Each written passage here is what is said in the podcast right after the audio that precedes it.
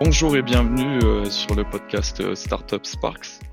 Euh, aujourd'hui, on est en compagnie de Sébastien Spetch. Je dis pas de bêtises sur la prononciation. C'est quasiment ça, Specht, mais, mais c'est imprononçable. excuse-moi. Euh, et du coup, tu es le cofondateur de l'entreprise La Boissonnerie. Euh, Exactement, cofondateur de la Boissonnerie de Paris. ouais. Merci d'avoir accepté déjà. Et euh, je vais commencer par la première petite question. Euh, comment comment est-ce que vous avez eu euh, cette idée? Enfin, comment comment elle est née? Et quel a été le constat qui a, qui a conduit à, sa création? Alors, la Boiss- Boissonnerie de Paris, en fait, on, on, est une vieille start-up, puisqu'on existe depuis, depuis 13 ans, et, je l'ai monté avec mon associé en sortie d'école, on a fait Schema Business School, et euh, il y a 13 ans, euh, bah, on, on, on avait la conviction déjà euh, que le monde du sans-alcool pouvait être un peu plus fun que ce qu'il était. Euh, quand on sort d'école de commerce, on a l'habitude de boire du, souvent du, du jus de fruits avec de la vodka tiède de pas très bonne qualité. Euh, et donc, ça a démarré comme ça, en disant que euh, ben, le monde du sans-alcool méritait un peu mieux euh, que, que des choses bas de gamme et, parfois un peu insipides. Euh, et donc, on a, on a voulu créer quelque chose de le plus fun possible, le plus différent possible. Donc, on a démarré avec, à l'époque, on s'appelait Borderline, Borderline Drinks. Et on a démarré avec une gamme de mocktails, donc des cocktails de fruits sans alcool. Euh, et nos deux premières recettes, c'était nymphette délicieuse, c'était fraise, goyave, violette et Dandy des Bas-Fonds, poire, rhubarbe, cannelle. Voilà, donc on a démarré avec ça il y a 13 ans. Ok. Alors, tu, tu parlais de nymphette délicieuse. Moi, j'ai, j'ai relevé un nom aussi qui s'appelle euh, Cou, Cou- Cou- Cougar. Cou- Cougar puritaine, ouais, mangue, Ouais. citron, verveine. C'est c'est des C'est un de noms, nos euh, best-sellers. C'est des noms un peu évocateurs. Euh, comment, tu peux expliquer ce parti pris euh, pour le choix de ces noms? On, a voulu en fait, on a voulu euh, mettre un peu d'âme dans des produits qui, a priori, on n'en avait pas tant que ça. Donc, on, a regardé bah, l'univers du cocktail, où souvent, on, on a des cocktails qui ont un nom, une histoire, qui racontent quelque chose. Et on a aussi pas mal regardé l'univers des parfums. Euh, et, et, et de la même manière, dans les parfums, on a un nom qui va raconter une histoire. Et c'est ce qu'on a voulu euh, faire avec euh, ces produits au début. Euh, on a créé des personnages, donc Cougar Puritaine, Dandy des Bas-Fonds, Tartuffe de Monte-Carlo, on en a, on en a une petite dizaine. Et donc on a d'abord créé ces personnages et on s'est demandé bah, qu'est-ce que boirait ce personnage? Et on a essayé de créer, créer la recette qui allait, qui allait lui convenir et qui allait, qui allait correspondre au personnage. D'accord, tout est venu de, de la création de, de personnages associés à, à un nom de Ouais, boisson, quoi. exactement. Ouais, l'idée, l'idée, c'était vraiment de raconter une petite histoire. On- à l'arrière, on a des petites, euh, des petits textes un peu poétiques, un peu marrants. Voilà. On a, on avait vraiment envie de faire sourire, de, euh, de parfois de provoquer un peu, parce que Cougar Puritaine, ça peut être un peu provoquant. Euh, et en tout, en tout cas, de, voilà, que, que le consommateur, il soit pas, euh, enfin, il, il se passe quelque chose quand il a notre bouteille en main, euh, avant même de l'avoir goûté. Et, et quand il la goûte, évidemment, là, il se passe autre chose parce que on, on a essayé d'être créatif, surtout dans la recette en réalité. D'accord, ok. Du, du coup, vous, vous avez une approche assez unique, on va dire, euh, de, de la création de, de cocktails de fruits, de fruits, pardon. Euh, comment vous abordez le processus de, de création, c'est-à-dire, euh, enfin, du début à la fin, comment ça se passe, euh, concrètement? Ouais. Euh, alors, il y a eu deux phases euh, dans la boîte. euh, peut-être qu'on parlera un peu de, ça, mais, euh, au début de la boîte, on produisait pas nous-mêmes. Donc, on, sous-traitait la production et on sous-traitait aussi la partie créative, le développement des recettes. Ce qui était du coup quand même une grosse frustration chez nous, c'est qu'on avait les idées sur le papier, on testait des choses dans notre cuisine, mais c'était pas nous réellement qui, qui, développions les, recettes au début. Et puis petit à petit, on a décidé d'internaliser la production. Et quand on a internalisé la production, on a aussi internalisé le développement des recettes. Euh, et là, on est ni plus ni moins que dans de la cuisine. C'est-à-dire que euh, on, on va souvent avoir des idées, des envies sur le papier.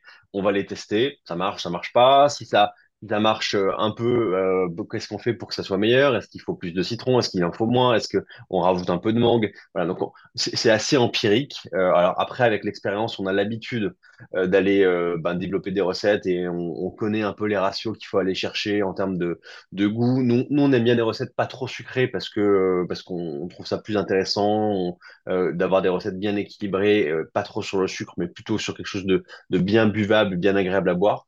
Euh, donc, on essaie de retravailler des recettes comme ça et d'avoir notre touche là-dessus.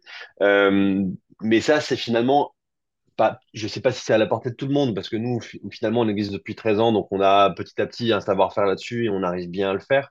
Euh, je crois que l'autre partie du savoir-faire qui est importante, c'est le sourcing aussi. C'est, pour faire des, bonnes recettes, ben, il faut aussi des bons ingrédients à l'entrée. Et, les bons ingrédients, ça, c'est un travail de longue haleine pour aller trouver les bons sourcings en fruits, les bonnes origines, les bonnes variétés, pour avoir quelque chose qui, euh, bah, qui se tienne de bout en bout. Et, euh, que ce soit le goût, la texture, euh, la couleur. Enfin, voilà, il y, a plein de paramètres qu'il faut essayer de régler pour que le produit ben, soit le meilleur possible. Quand tu dis nous, c'est toi et ton associé ou alors vous avez une équipe derrière exprès pour goûter, par On est, on est, on est une petite boîte aujourd'hui, on est sept, donc euh, surtout avec des, une équipe côté production, mais la partie développement de recettes, c'est toujours, euh, c'est toujours, toujours moi qui m'en occupe, euh, parce que je trouve ça hyper cool. Euh, Ouais, et bah, c'est c'est- quand même une des valeurs ajoutées, c'est-à-dire que comment est-ce qu'on se différencie de nos concurrents, comment est-ce que on essaie d'être meilleur que nos concurrents, bah, c'est en travaillant nos recettes et nos sourcings. Donc, euh, donc pour moi, c'est un des facteurs clés de succès importants et on est hyper vigilant à ce que bah, nos produits soient créatif, bon euh, et avec des belles matières premières. Ok.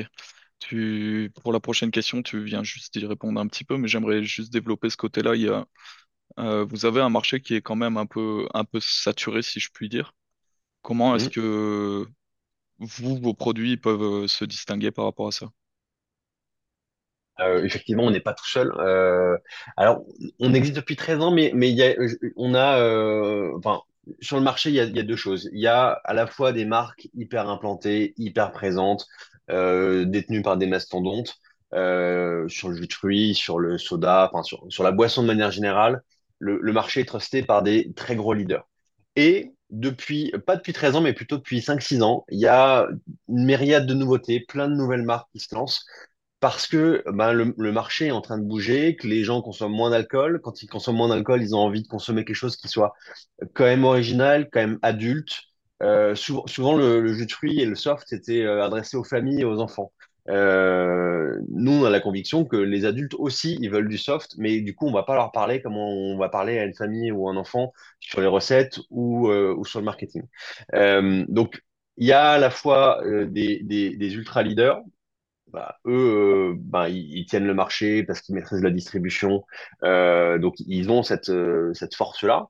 Mais nous, face à eux, on a une autre force qui est de proposer quelque chose de différent, d'être local, d'être une petite marque à qui on peut parler, de produire nous-mêmes. Donc, on a ce côté artisan, finalement, qui est assez important. Et, et depuis qu'on produit nous-mêmes, on, on a remarqué qu'on a gagné en légitimité auprès de nos clients pros. C'est-à-dire qu'un restaurateur, euh, il y a 13 ans, quand on produisait pas nous-mêmes, qu'on sous-traitait un industriel, ben, on passait un peu pour les petits cons d'école de commerce qui font du marketing.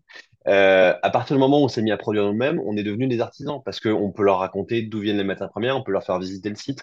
Donc, on- voilà, ça, ça, donne, une force et une façon d'aller aborder le marché différemment. De la même manière, par rapport aux, aux marques qui se lancent, aux plus petites marques, euh, on a une force, c'est que comme on est une des rares marques de cette taille-là à produire elle-même, on peut avoir une diversité dans notre catalogue. Aujourd'hui, on a 34 références et on, permet, nos clients, c'est essentiellement du CHR, donc café, hôtel, restaurant. Euh, et on adresse le besoin le plus large possible du CHR. C'est-à-dire qu'un restaurateur, il va à la fois acheter chez nous des cocktails de fruits parce qu'il a envie d'avoir des cocktails sans alcool marrants, euh, mais en même temps, il a besoin de son jus de tomate. Et donc, nous, on va faire un très bon jus de tomate, simple, basique, mais avec une tomate de Marmande bio. Voilà, donc, on essaie de faire quelque chose bien pour répondre à cette demande-là. Euh, quand il fait chaud l'été, il va avoir envie, d'un thé glacé. On a sorti un, thé noir yuzu, hyper frais, hyper rafraîchi- hyper rafraîchissant euh, qui, qui n'a rien à envier euh, à, un thé glacé du marché. Au contraire, il, il apporte quelque chose, notre touche à nous, notre, notre recherche dans les ingrédients qui, qui lui donne de l'originalité, mais c'est un produit simple, désaltérant. Et finalement, par petites touches comme ça, on est capable d'aller, euh, ben, d'avoir un catalogue large et d'aller adresser plein de besoins différents. Et, euh, et c'est ça qui fait notre force. Et après, on essaye aussi d'aller faire des choses que les autres ne font pas. On a démarré euh, la consigne depuis cette année, donc les, les bouteilles consignées pour, réemploi. Ça, c'est un projet assez lourd, mais qui nous tient à cœur parce que ça, dit quelque chose aussi bah, de notre engagement. Et, surtout, on a la conviction que demain, on va, aller vers ça. D'autres marques ont plus de mal à, à, à être aussi agiles que ça. Donc, no- notre taille, euh, notre façon de travailler font que ben, on a des, des vrais atouts pour se démarquer. Ok.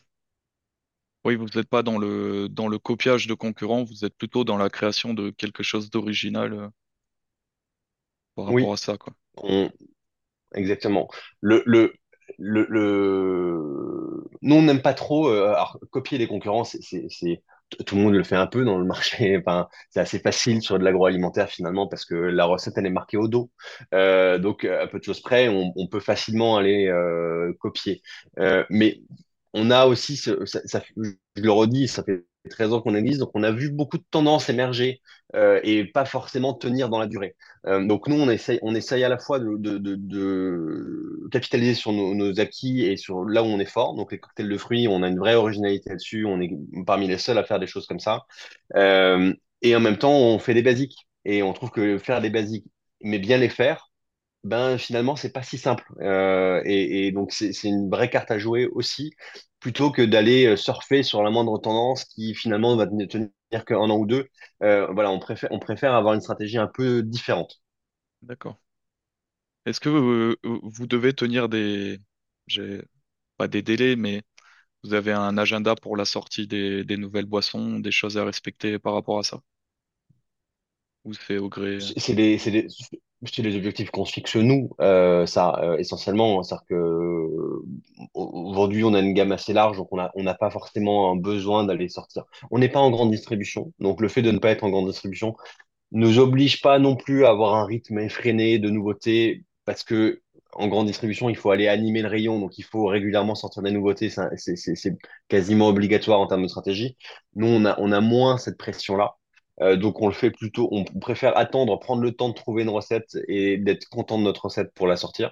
Alors parfois on a de la chance, on développe vite, on tombe sur quelque chose de bien tout de suite et ça va vite. Parfois il y a des recettes où on galère un peu plus, un peu plus long pour trouver le, bon équilibre. Euh, et dans ce cas on préfère attendre. Euh, donc ça c'est pour, le, le, ti- le time to market finalement. Après, le fait qu'on produise nous-mêmes, on produit aussi du coup désormais pour d'autres marques. Euh, et là, quand on produit pour d'autres marques, le sujet il est différent parce que euh, la marque, elle va nous donner un calendrier, ils veulent faire un lancement, euh, bah, il faut qu'on soit prêt, donc qu'on ait fait des prototypes avant, qu'on ait validé les recettes, euh, qu'on ait mis en production, qu'on ait eu tous les sourcings. Donc là, dans ce cas, il y a, y a un time to market euh, précis, euh, cadré. Mais, mais sur nos produits à nous, pas vraiment. Et, et ensuite, c'est des produits qu'on a en stock tout le temps, donc on produit régulièrement et on est, on est, on a du stock de toutes les références pour nos clients. Euh, tout à l'heure, tu parlais de deux grosses étapes dans, dans la, boîte que vous avez créée, euh, la Boissonnerie de Paris.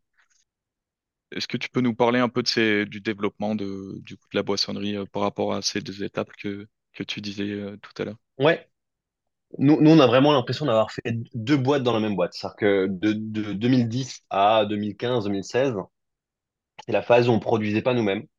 On vendait en grande distribution. Donc, euh, euh, on avait un produit beaucoup plus mass market mais produit chez un, indu- un industriel. Un industriel euh, bah, qui travaillait très bien, mais qui produit pour Carrefour, pour Tropicana, pour beaucoup d'autres. Et donc, on avait un produit qu'on avait quand même bien travaillé sur les sourcings, sur les recettes, mais dans son packaging, dans la façon dont il se racontait, bah, on avait du mal à le valoriser. Et et c'est compliqué d'aller valoriser un produit qui ressemble à n'importe quel MDD. Euh, donc, on a galéré pendant 5 ans, 6 ans à avoir un produit pas totalement aligné avec lui-même, pas totalement aligné avec nous-mêmes, entrepreneurs, avec ce qu'on avait envie de, bah, proposer au marché. Euh, et puis, au bout d'un moment, en fait, on, on trouvait pas réellement notre marché non plus avec ce produit-là. Euh, et on va pas se le cacher, on, se levait le matin pour faire la tournée des Franprix du fin fond de l'Île-de-France euh, pour aller voir des chefs de rayon qui n'en avaient pas grand-chose à faire de notre produit. Au bout d'un moment, ça nous exci- excitait plus trop. Euh, donc on s'est dit soit on arrête, on est arrivé au bout de l'histoire et, euh, et voilà, on aura fait, on aura fait cinq ans, c'est très bien. Soit en fait on, reprend les bases. Et, euh, et, nous, on avait quand même la conviction qu'on avait quelque chose à raconter, qu'on avait compris quelque chose du marché et qu'on avait, voilà, qu'il fallait trouver la bonne façon d'aller chercher le marché. Et la seule façon d'avoir le bon produit aligné avec ben, ce qu'on met dedans, le discours et les clients, c'était tout repenser, de produire nous-mêmes. Donc là, on a démarré euh, à produire dans la cuisine. On remplissait euh, euh, bouteille par bouteille, une à une. on les capsulait au bras de levier. donc c'était c'était c'était sympa. Mais ce changement-là nous a permis d'avoir un produit qu'on était fier de vendre, ce qui était un- pas totalement le cas avant. Et, ça, il y a, des commerciaux qui arrivent à vendre tout et n'importe quoi. Ben, nous, on sait pas trop faire ça. Nous, on a besoin d'être d'être fier et convaincu de ce qu'on fait. Euh, et donc ça, c'était hyper important pour nous. Et donc, ça, a marqué un vrai changement. Ça a marqué, je le disais tout à l'heure, un, changement dans la perception de nos clients. C'est-à-dire qu'on est passé euh, de petits gars qui font du marketing à des producteurs. Donc, c'est pas la même chose. Donc, on a gagné en légitimité et c'est un marché où la légitimité, c'est important. C'est un marché qui est lent. Donc, le fait de durer sur ce marché-là, bah, ça permet de se dire, mais en fait, ils, savent ce qu'ils font, ils, ils maîtrisent leur sujet et, et petit à petit, il y a un bouche à oreille qui se crée. Euh, et à partir du moment où on s'est mis à produire nous-mêmes, Évidemment, on a arrêté de remplir les bouteilles une à une, on a conçu, fabriqué une machine, on a acheté des machines ensuite, et à chaque fois, tous les ans, on a investi pour, euh, pour, euh, pour augmenter nos capacités. Mais à partir de ce moment-là, notre problème, c'était plus d'arriver à vendre, c'était plutôt d'arriver à produire suffisamment. Il y a, il y a un bouche à oreille qui s'est enclenché de manière très naturelle, et on était presque le pied sur le frein parce qu'on n'arrivait pas à suivre. Donc, preuve que qui est important, c'est d'avoir vraiment, enfin, d'être aligné. Euh, et c'est compliqué que quand on lance une boîte, il y a forcément des choses qui vont pas. On fait comme on peut au début. On met du temps à comprendre certaines choses. Donc, il y a des réglages à faire. Nous, on a mis, ben, pas cinq ans à trouver les réglages parce qu'on a très vite compris ce qui allait pas. Mais la seule façon de régler ce qui allait pas, c'était de changer le business model et de produire nous-mêmes. d'accord. Et du coup, c'est à ce moment-là que vous avez changé de nom? Et c'est à ce moment-là qu'on a changé de nom. C'est à ce moment-là aussi qu'on a pu élargir la gamme, parce que quand on produit chez un industriel, le minimum de production euh, fait que on, on peut pas avoir 30, 40 références. Euh, ça, demanderait des stocks énormes, donc de la trésor, enfin, c'est impossible. Euh, le fait de pouvoir produire nous-mêmes, on peut aller s'amuser, faire une production de nectar de betterave. On va en vendre très peu, mais, on- mais c'est pas grave, on peut le faire. Et donc, ça permet d'avoir une gamme large. Et donc, c'est à ce moment-là qu'on a en plus des, des cocktails de fruits, on a lancé euh, ben, des purs jus, des nectars, des infusions, des thés glacés. On a élargi la gamme euh, euh, progressivement, hein, on l'a, on l'a fait progressivement. Euh, on est passé au bio. Enfin, on a, on a fait plein de changements progressifs et réguliers qui font qu'aujourd'hui, on a une gamme très large avec plein de produits différents. Et ça nous semblait plus cohérent de changer de nom. Borderline, c'était vraiment les cocktails de fruits. La boissonnerie de Paris, ça raconte ce qu'on fait. On est des producteurs locaux, on est à Saint-Denis, juste à côté de Paris, et on, on- on- on commercialise une gamme de boissons sans alcool euh, ben, qui vont du cocktail au pur jus en passant par les infusions. d'accord. Euh, j'imagine que sur l'ancien nom de, de votre boîte, il y avait quand même cet aspect euh, créatif dans, dans les jus. Comment Oui, vous continuez d'innover? Est-ce que comment comment les idées viennent des mélanges, l'innovation? euh, enfin, j'ai envie j'ai envie de savoir comment est-ce que vous innovez par rapport à ça. Je trouve ça chouette. euh, on... Alors déjà, on est curieux. Euh, souvent, les, enfin, les idées, elles viennent pas forcément de la boisson. On peut, ça peut venir euh, d'une pâtisserie, ça peut venir d'autres choses, euh, ça peut venir d'un plat qu'on aime bien. On- en fait, on est curieux et gourmand. Je pense que c'est deux clés importantes. Euh, ça explique aussi pourquoi on est allé vers le, vers le food. C'est parce qu'on est gourmand avec mon associé qu'on aime les bonnes choses, les bons produits. Et donc, à force de goûter des, associations, ça donne des envies, des idées. Euh, on goûte euh, tout un tas de boissons régulièrement. Euh, on, donc, on, a le palais habitué à goûter plein de choses. Et je dirais pas forcément qu'on a un palais très aiguisé. Au contraire, moi, je, considère plutôt que j'ai un palais assez lambda. Et ce qui me permet de me positionner. ben, dans, dans, le- goût du maximum de monde. Et on va pas forcément aller chercher toujours des choses très pointues. On aime aussi aller chercher des basiques, mais le faire de la meilleure manière possible. Euh, donc, je ne sais pas si j'ai une recette de comment on innove. En fait, on le fait de manière assez naturelle, euh, avec notre expérience, avec nos habitudes. Euh, mais on n'a pas un procédé miracle qui fait que ben, on, suit le procédé et puis à la fin, paf, on a une recette incroyable. C'est très empirique, ça se fait touche par touche. Ça se fait ben, avec nos équipes aussi, et tout le monde goûte. Euh, On fait parfois goûter des clients. Ben, on essaie, on essaie d'avoir le retour des autres. Et, et le fait de, ben, d'être une petite boîte, d'être en lien direct avec beaucoup de clients, on a des clients qui nous permettent ben, aussi d'adapter une recette en cours de route. C'est-à-dire que parfois, une recette, euh, tout au long du produit, elle va pas rester la même. Euh, on peut changer un sourcing, on peut changer un réglage. Euh, euh, bah, parce que le produit, on a besoin de plus d'acidité parce qu'on trouve ça plus intéressant. Enfin, voilà, c'est des choses qu'on peut, on peut faire évoluer aussi. Euh, et nous, nos recettes ont évolué euh, progressivement. C'est-à-dire que au début, elles étaient plus gourmandes, plus, plus, plus sucrées euh, parce que c'était les consommations d'il y a 5 ans, 10 ans. Aujourd'hui, on va sur des choses bah, plus légères, euh, bah, plus des infusions, on va, on va travailler différemment. On va essayer d'améliorer aussi progressivement la qualité. C'est-à-dire que euh, au début de la boîte, on utilisait des arômes naturels. On- euh, au bout d'un moment, on s'est dit en fait, on n'a pas envie de faire ça. Donc, euh, quand on a poire, rhubarbe, cannelle, ben, on a remplacé l'arôme naturel de cannelle. D'abord par un extrait naturel pour monter un peu en gamme, et ensuite on a complètement arrêté, on s'est mis à faire infuser de la cannelle. Donc des vrais bâtons de cannelle qu'on fait infuser. Donc c'est des petites choses comme ça où à chaque fois on va essayer de se dire qu'est-ce qu'on peut faire de mieux sur l'existant? Euh, et quand on lance une nouvelle recette, on essaye à chaque fois de la mettre ben, euh, le, le curseur le plus haut possible. Ok, c'est top. Et euh, comment, comment dès le départ les consommateurs ils, ils ont réagi au produit? De manière générale, assez bien. Euh, enfin, même très bien. C'est-à-dire que sur, sur le début, euh, au début, on avait donc que des cocktails de fruits avec des noms, euh, des, des noms que personne n'avait jamais vus. Euh, donc là, euh, on, a plutôt eu, que des retours très positifs, à la fois sur, euh, bah, l'histoire qu'on racontait, euh, même sur les, recettes, même si celles qu'on fait aujourd'hui on considère qu'elles sont nettement meilleures, mais c'était déjà très bien à l'époque. Donc c'est ça qui est un petit peu compliqué aussi, c'est que quand on monte la boîte, on a, nous on avait, on, avait le sentiment, je le disais, de pas être totalement aligné sur tout au début, mais c'est personne va, va, personne va te le dire ça. Euh, c'est des petits signaux faibles qu'il faut arriver à, à, à capter par moment, mais, mais, mais on va plutôt avoir que des retours de mecs qui te disent, bah, c'est génial, j'adore ce que vous faites, continuez. Euh, et alors même que nous, on savait qu'il y avait un truc qui n'était pas encore totalement au point. Euh, et donc ça, enfin, si, si je peux en profiter pour glisser un petit, un petit conseil, c'est c'est- quelque chose d'assez important d'aller essayer de capter les signaux faibles. Et, et, et si soi-même, en tant qu'entrepreneur, on a la conviction qu'il y a un truc qui n'est pas réglé, euh, bah, il faut pas forcément écouter tous les mecs qui te disent c'est génial. Il y a peut-être vraiment un truc à régler.